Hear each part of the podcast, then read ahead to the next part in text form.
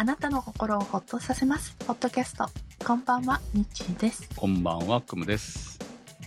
さあ、アマゾンのブラックフライデーセールが始まりますが、皆さんお買い物のご予定はございますか？の前もイベセールやってましたよね。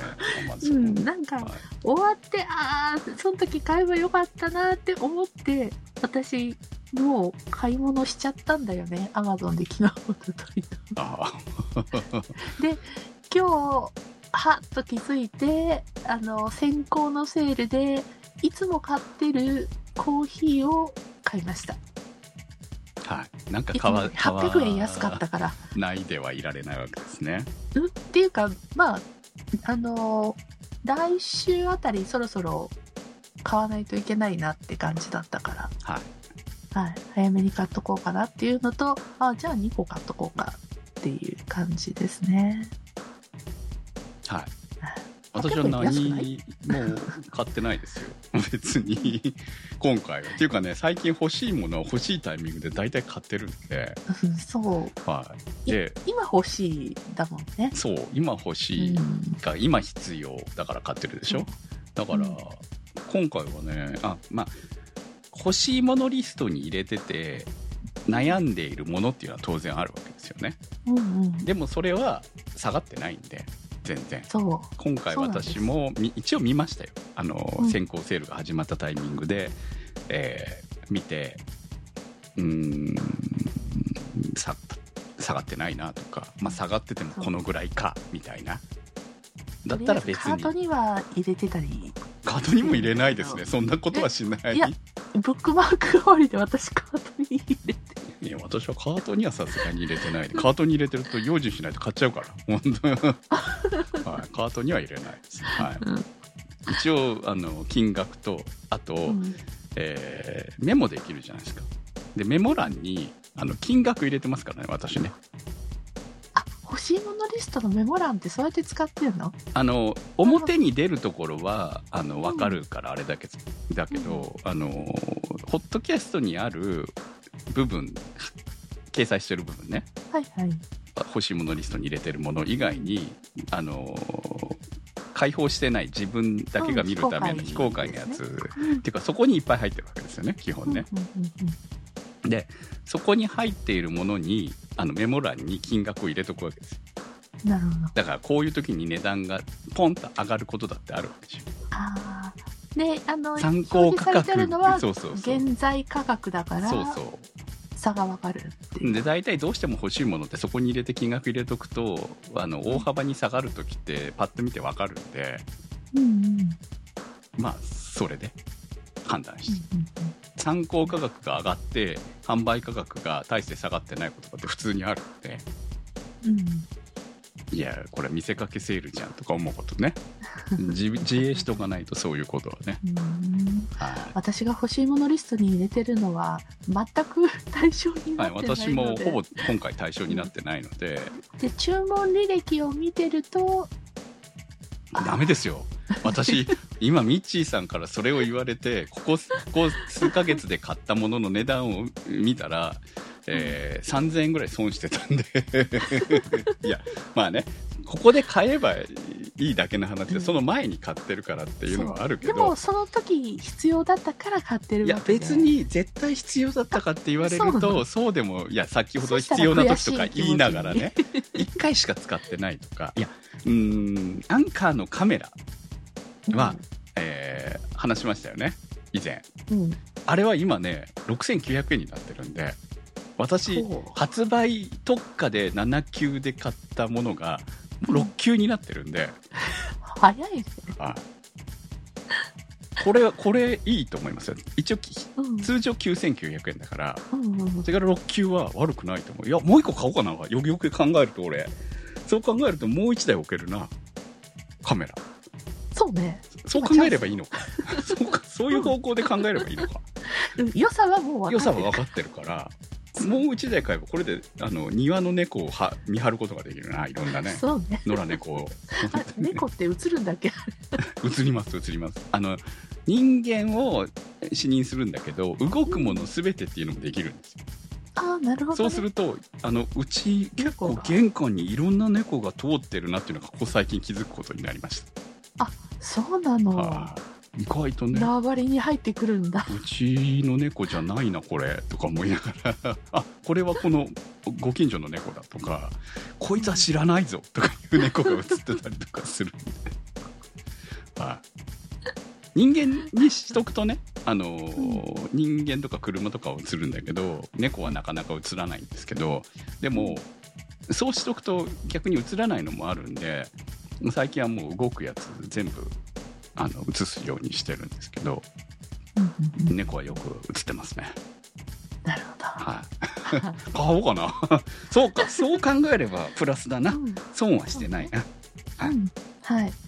ということで、皆さんも気になったものはお期間内にお早めに。はい。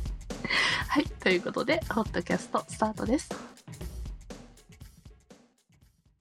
ということで、前回は前倒し大掃除と猫の秋ということで、私が大掃除、水回りとかいろいろやってるよっていう話をお送りしました。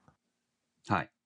はい。で、まあ、あの、水道の、なんだろう、ひねって出す、うちはひねってお水とかお湯とか出すように、あの、古来からの はいはいあるじゃない？蛇口のあのひねり。で、その、それだったんですけど、まあ、あの、掃除してて、やっぱり、水、あの、閉めようと思うと濡れた手で触るから周囲がいつもびちゃびちゃになるわけですよ。多分、みんなそれが嫌だから、レバー式に新しいしあの、キッチンのシステムキッチンとかみんななってると思うんですけど、ひねるタイプが淘汰されていってると思うんですけど、確かに、もう掃除との戦いになっているのがちょっと嫌だなと思って、買いました。おうんついに。あの、アマゾンで、レバー式を、はい。セールまで待ってみるって思ったんだけど、いやもう思い立った今が買い時って思って、なるほどね。ホームセンタまあ安くなると思うーにね、なかなかい行かないんだったらそうなりますよね、やっぱりね。そうですね。うちやっぱでり田舎だから近所ホームセンターだらけなんで、うん一応ホームセンターも見た上で値段を考えますからね。ああ、なるほどうね。ん。で、あとは部品がいるじゃん。水,、うん水道とかの工事に関しては。あの、そう、あの、要は、なんだろう、ひねる部分をレバーで横に、あの、普通に横へこうギュッて、はいはい。横移動のあーなるあー、わかレバー。なので。あの、上の部分だけだけででいいわけね。なるほどね。で、たまたま、その時に掃除をしてて、多分私ツイッターで写真上げてると思うんですけれども、あの、ひねるところって意外と裏側も汚れてるなと思って掃除してたら、そのあの、ひねるところにメーカー名が書いてあったんですよ。で、アマゾンで検索すると、普通にいいろいろ、あの、そのレバー式なりなんなりが売ってて、あ、同じところだったら使えるんじゃないみたいな。はいはいはい。ありますよね。うんそれはね。うちが、そうそうあの、うちはもう丸ごと交換のネジのしたりとかしてますけどね、うんそれでね。そうそうはい。このところが、あの、まあ、合いそうだなと思って買って、そしたらちゃんとついたんですよ。はい。はい。デザインは全く納得いってていってないんですけれども、まあね、あくまでも。まああの評判もレビューも良くってい自宅というか、あれじ、賃貸ですからね、やっぱりね。そうですできることには限りがあるよね。そうです。はい。で、やっぱりあのね、最近のシステムキッチンは洗練されたデザインなんで、ちょっといいなと思いながらも、うん。あの、変えたらね、非常に便利になりました。あのー確かにね、こう、ちょっとした力で水出せるのはいいですよね。そうです。うん。あとは手が汚れてる時に、今までその汚れた手でひねるとこ掴まないといけなかったんですよ。うん。そうね。ねねじり式は。昔ながらのね、うんねじり式はね。昔ながらもうあまり少ないですけどね、昔ながらのねじり式はね、確かにねそ。うなんです。みんなそれが嫌だから変わっていってるんだけど、はいそのねじり式だから汚れた手で触らないといけない。触った後は毎回洗、きれいに洗剤つけて洗ってるっていう。まあ毎日きれいにしてるんですけども。うん。それがもう手首とかでさ、キュッキュッといけるわけですよ。はい。うん。あ、これこれこれって。もう実家は早い段階で、もう10代の頃からレバー式になってたの。あこれよねっていうので、まあでも動かしてたんですけどある意味、ある意味、アンティークですごいですね。うん、そこが好きだったんですけどね。うん。そういうとこも好きだったんですけれども。いや、だからさ、実家はね、縦にレバーを動かすのよ。はい、普通、うちもそうですけど。上下に。はいはい、上下ですね。だから、無意識のうちに私、折らないようにして、ね。上にガーンって 上げてる。折らないね上下に動かそうとねはいはい。はい。出て、気をつけないと。そんな感じで、やっぱり便利になるのはいいことだなって思いました。はい。はい。ということで、えー今回は、クムさんの便利になった。便あ、利になったじゃ。ない？便利うん、まあ、便利な先週、ま、ね、終わりに、うんえー今日は車の話をするよということで、うんえーそうなんです。車を買い替えたんですよ。もう、うんえー11年乗ったハスラーを、うん。えー新しく同じ鈴木さんのスペーシアギアを購入しました。えースペーシアなんで、うん。まあ、通るワゴンっていうのかな。うんえーハイトワゴンっていうのか、今は。まあ、背の高いはい、はい。あの手のやつは全部ハイトワゴンって言うんですよね。うん。ワゴンでも。まあ、あの、K の枠一番ギリギリまで背の高さがあるっていううん。のがハイトワゴンって言うんですけど、まあ、K の中でも今人気の車種、まあ車種というか、このタイプのハイトワゴンは人気なんですよね。ええ各社いろいろ出してますけれども、なんで人気かって言ったら、それはね、K にしてはめっちゃ広いからです。ええハスラーに乗った時も広いなと思ってましたけど、うん。いや、もう、驚く広さですよ。これはもう、そんなに？広いですね、中はね。まあ、今もう一台がジムニーなんで、ジムニーめっちゃ狭いんですよね、中ね。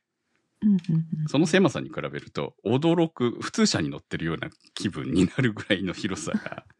はい。まあ、各社いろんな風に工夫して出してますけれども、まあ、うんその中でも、えーまあ、その中でもっていうかな、そのハイトギア。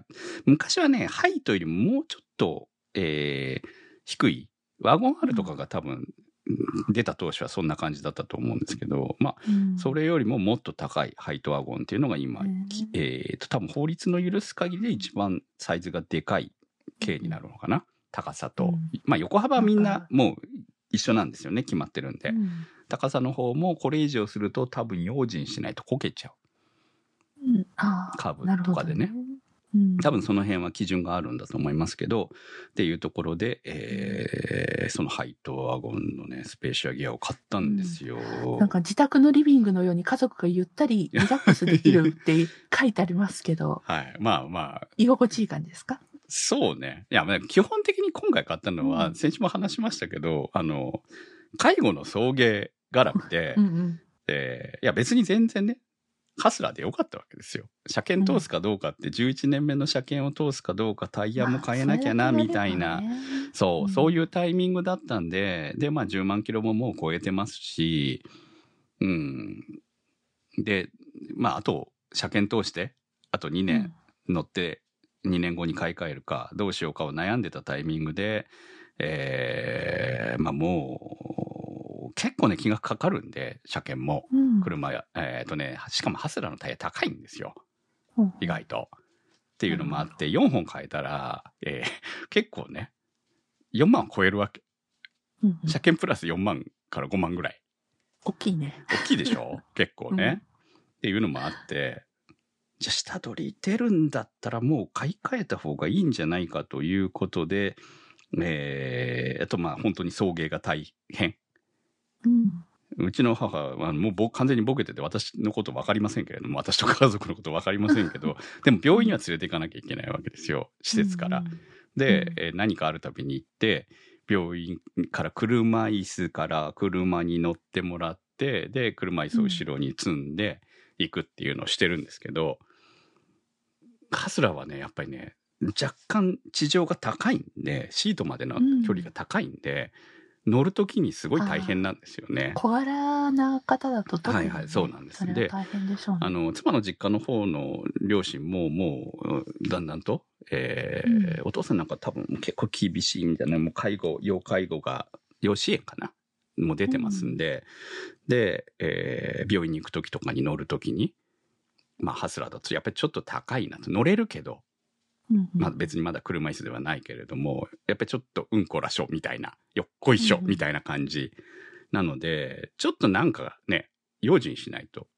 転ぶとかありえるじゃないですか。うんで骨折したらね、一気に寝たきりになったりとかするんで、うんまあ乗りやすい車の方がうんいいよね。まあこの後のことを考えるとね、どうせそういうタイプの車が必要だよねと。で、ジムにはもうどうしようもないんで、うん。2ドアだし。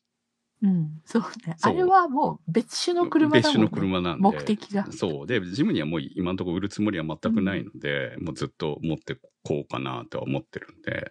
うんで考えたらやっぱりこちらの方を買い替えるしかないなということで、えーまあ、これが欲しいからというよりも、本当に車屋さんに行って値段と、うん。を見てた、そう、を見てたら、えーっと、意外とハスラーの方ね、高く取ってもらったんで、あうん。はい。っていうのもあって、予算、こちらの思っていた予算内でうん買えたっていう、しかもあの、新古車だったんですよね。うんうん。中古、まあ、いわゆる、えーっと、登録者っていう呼ばれるやつかな。だから、うんメーカーが、販売店が中古車屋さんに、うんこう、販売奨励金のためにうん。登録して売っている中古車ってやつで。うんうんで、だからまあ、誰も乗ってない新車なんだけど、すでにナンバーはついているっていう、うん。うん。そういうやつですね。だからまあ、あの、誰も、しまあ、ほぼ新車だし、新車の保証もそのままついているので、うん。ただその代わり、車検が少しえ短いというだけで。でもまあ、なおかげでね、その値段も安く買えたっていうところもあって。で、しかも、えースペーシアギアは、まあまあ、顔も可愛いので、可愛いというか、なんかうんちょっとアウトドアっぽいような。だからハスラーから乗り換えるのにはちょうどよかったなっていうのもあって。っていうことでう、んスペーシアギアを購入したんですよ。なるほど。はい。いやね、めっちゃ乗りやすい。あの、今、サイト見てるんですけど、結構、細やかな、なんか、いろんな多機能な作りしてるんだな。そうね。まあ、鈴木の中でもスペーシアって売れ筋の車で、うんそのギアはまあ、あの独特のちょっとアウトドア感はありますけど、ええ中身は基本的に一緒なんですよね。側が若干違うだけで。うん。あとシートが、えーっと、ギアだと撥水加工されてたりとか、そういうのは違いますけど、そうなんだ。基本的にスペーシアって、その、売れ線なだけあって、何でも込み込み、うん何でもついてるみたいな。後部座席のマル、マルチユースフラップってなんあか。、それはね、新しいやつですね。新しいスペーシア。だからもう、私が買ったのは、うんえーっと、まあ、スペーシアギアの新型まだ出てないので、うん。まあ、これが今、私が買ったのが最終モデルになる。ですよ。で、スペーシア自体は新型が12月に出る。ええですよ。だからその前で。そうそう。ベースはその前の車に。なただギアはまだ新型は出てないんで、その来年のどこかで出るんじゃないかとは思いますけど、うはい。もう最近の車すごいな。すごい。小物収納とかさ、いろんな収納がついてて。まあ、私も車昔は好きでしたから、うん。結構ね、やっぱり情報も入れてたりとかしましたけど、あと市場に行ったりとかもしてたけど、まあもうここう10年以上、えーまあ、意外との買ったら長く乗るんで、ええ。でそんな、あの、新しい機能とか、そういうの、まあ、だからハスラーが、ハスラー買った時に、まあ、軽のくせにこんな色安全装置とかついてるわけですね。衝突安全とか。すげえなっては思ってましたけど、で、その後ジムニー買って、ジムニーにもこんなのついてんのっては思ってましたが、うんスペシア買って、いや、ここまで、ここまでいる軽にっていうくらい。まあ、あの、スペーシアでもね、グレードがあってあの、そうそうそう。でも、ギアは基本2グレードしかなくて、ノーマルとターボしかないんですよ。で、中についてるの一緒なんで、機能が。うんうんだからまあ、スペーシアの中でも上位グレードについてるやつが全部ついてるっていう感じうんなんで、いやね、だからこれがニューモデルってもっと進化してるわけでしょ。どんだけ？とか思いながらね。ここまで軽にいらんだろうとは思いながらも、まああると便利だよねっていう。うん。はあ。なんか昔で言うクラウン乗ったら何でもついてるなっていう、そんな気分を今頃 味わってます。本当に。はい。あのーうん。やっぱり安全に関するうん。機能がすごいなと思って。今、あん今、最新の方の安全装備っていうのを見てるんですけど、めちゃめちゃいろんな機能がああるんだなって。そうね。だからまあ、ぶつかりの時の警報とかだけじゃなくて、うんそうそう。普通に発信抑制装置とか、あと車線維持支援機そう。そのね、車線維持、この前、ちょっと面白くてす、もう常に入れっぱなしなんですよね、車線維持は。うん基本維持しといてくれるんで。で、わざとね、手をこう若干離して、うん。こう車線、あの、誰も車周りにいない時にね、うんしてたら、ハンドルを離さないでくださいって言われて、しかも、クックって戻るんですよ。すげえと思いながら。うん。だからまあ、そういうのが何の時に役に立つかって、夜ちょっとふらって眠くなって運転してる。ぼぼーっとした時とか、ね、そうぼーっとしたりとか。まああねそういう時はほぼないんですけど、昔と違うから、そんなずっと運転することは無理に運転することはないんだけれども、でもやっぱりつ、体調がそう。何どうにかなってなそういう時とかに、こう、走ってて、クッて直してくれる時に、ふって目が覚めるじゃない。うんうんだからそういう細かなこととか、その、オートクルーズコントロールもついてたりとか、まあオートクルーズはいらないにしても、結構ね、安全に関してもすごいし、そのふ、らつき警報なんてあるんだね。そうですね。いや、ふらつき警報を鳴らしてほしいような運転してるじいさんばあさんが乗ってる車とかありますからね。うん ついてないんだなと思いながら。の誤発信抑制機能っていうのはすごいありがたいなって思うんですよ。歩行者側なんで。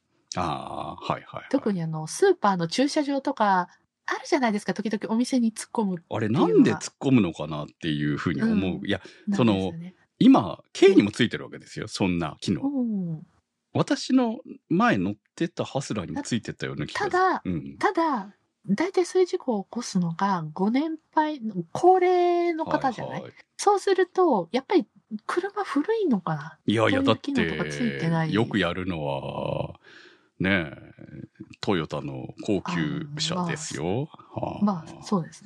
うんまあでも結構そういう、あの、駐車場に止めててその後ご発進っていうと、なんか、まあそれ以外の車種とかいう、いや結構多いですよ。そうなの。うん、トヨタじゃ。うん は まああの、私もあの、ニュースで見ることだなって思ってたら、漠然と思ってたら、やっぱりあの、近隣の自分も行ったことあるスーパーで、やっぱりスーパーに突っ込んでっていう事故もあったので、うん、って思うと、もう本当に、ちょっとドキドキしなまあ、がら踏み間違えた時に、あのー要は踏み込んでも動かないですからね、急に。うん、まあ、そんな機能はついてるし、そう。まあ、そういうので、ま、まあ、守った方がいいし、で、今後多分ね、そういう機能ってどんどんどんどん標準につけなきゃいけなくなってきてて、今。うん。で、その機能がないと新車として売れなくなるから、どんどん車の値段も上がってるんですよね。軽の値段もどんどん上がってますから。そうね。機能が多ければ多いほど。そうそう。まあでもしかもそれをつけないと売れない。だからだからまあ安くて、安くていいよ。うん何もついてなくていいよ。エアコンぐらいついてればいいよ。みたいな 感じの車は、あの、販売ができなくなっていくうん感じみたいですよね。どうも法律でどんどんどんどん新車のうん基準みたいなのが変わってきてて。いや、大変だなと思いますね。だから気軽に、その、いいよ。何もついてなくてが言えなくなる 感じではあるし、うんまあただついてた方が確かに便利っていうか安全うんうんだろうなっていうのもあるし、うん、でな一番驚いたのはですね、サーキュレーターがついてる。屋根に。サーキュレーター？あの、普通に空調のエアコン。そうそうそうそう。エアコンはちゃんとついてますよ。エアコンもね、うんちゃんと効くの。めっちゃ。うん。すぐ効く。うん。意外と、これ昔の車乗ってるとエアコン効くまで時間かかるし、暖房効くまでも時間かかるんですけど、すぐ効きますよ。はい、えーで、そので、、そ。その上。に屋根に、まあほら、トールワゴンってハイトワゴン高いわけです屋根がうんだからエアコン空気の位置量が多い車の中にっていうのもあるからなのかもしれないけど、まあ後ろを快適に過ごしてもらうためにそのあ、これか。スリムサーキュレーター。それがついてるんですよ。まあエアコンじゃないですよ。室内の空気を効率よく循環させて、そうそう冷たい空気、暖かい空気の偏りを解消。そう。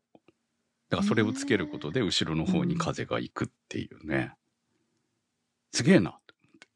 こん こんな機能い,、ね、いらねえだろうと思うんだけど。サンシェードとかついてるんですか？そう、サンシェードもこついてますよ。はすごいい、ね。エアバッグももちろん後ろにもついてますから、うん。至れり尽くせり。本当に。えーなんかこんなのオプションでどんどんつい、つそうそういでいくし、白物かって思う。そうそうそうそう。必要のない人にはいらないだろうけれどもと思うんだけど、標準で全部ついてますよ。本当に。すごいね。そう。いや、よく、よくできてるっていうか、あの、うん。だから、K はやっぱりこのぐらいしかパワーがないよねとか、やはり昔からね、やっぱり乗ってる、K にも乗ってるんで、普通車にも乗ってましたけど、2代目は K だったんで、いつも。だからうん K の進化も見てきてるんですけど、いや、パワーもね、今日、あの、4人乗って高速走ってましたけれども、うんしかも今日暑かったんでエアコンつけてたんですね。うん24度ぐらいだったから外気温。うん。で、エアコンつけて4人乗りで高速走ったら、まあ、スピード出ませんよ、普通は。っていうか、うん昔の K は。うん、出ない。ししかもターボゃ。じゃなくて。うん。普通に出ますからね。で、しかもマイルドハイブリッドなおかげで、こう、まあ、完全なハイブリッドではないけれども、ちゃんとモーターがアシストして、エンジンをアシストしてくれるから、モーターって瞬発力の時にパワー出してくれるんですよね。うん。だから、めっちゃ乗りやすいんですよ。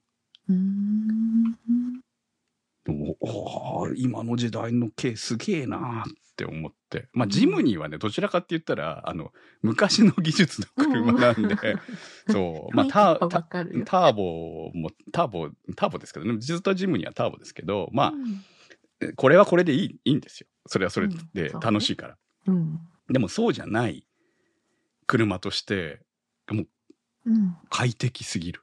うん。至れり尽くせりだわ、本当はい、すごいね。唯一、あの最初に、うん。うん、最初にクムさんが言ってはいた、あの、ね、一番買う決め手だった、あの、ステップの、はいはい。あの、あの、低床の作りも、これはあの、ちっちゃい子がいるお家にもいいんですね。34センチ、34.5センチ。はいはいはい。うん。お子さんいたり、高齢者のいる向けっていう、はい。いいですよって。まあでも普通に後ろに人乗せることがあればめっちゃ便利です。タクシーみたいにオートだから、室内から開けることもできるし、あ、そあなるほどね。うんんうんスライド、電動スライドですからね、左右。すごいいい今は K でもそんな感じなのね。はうーんまあ、唯一不満、不満というか、これは全て一緒なんでしょうけど、この、このタイプの車。風が強い時が怖いです。ああ、うんこの前、ね背がねの、高速走ってて、うん。ビビりましたからね。うん。やばって思いましたもんね。そのぐらい風は受けますよ。横風は。あ、受けやすい。やっぱり受けやすい。そう、まあの、風なかったら別に高速でも全然問題ないんですけど。普通の乗用車でもね、うんセダンタイプでも、はいはい。私も経験はあって、ファーッと持っていかれるのは。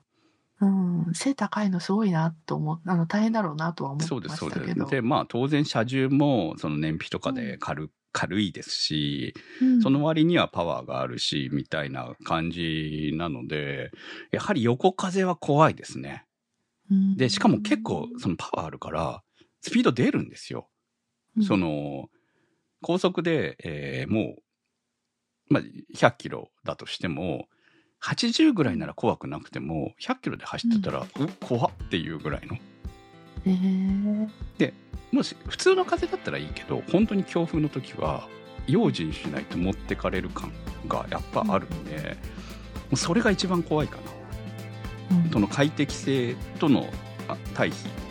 あのどっちってなるんだとは思いますけどねうん。一般道を走る分には全然問題ないけどまあ確かにちょっと風に横風は本当注意しとかないとい今まで以上にジムにもね受けるんだけどジムに車体が重いんでしかもタイヤもでかいからまあまあ全然そこまでは怖くないんですよねあ、やっぱ違うんだ、はに。で同じ感じでくあの普通車に乗ってるとやっぱ全然違いますよ安心感が、うん。うん、っていうのがあるんでああやっぱそこら辺はその日常使いがメインなのか？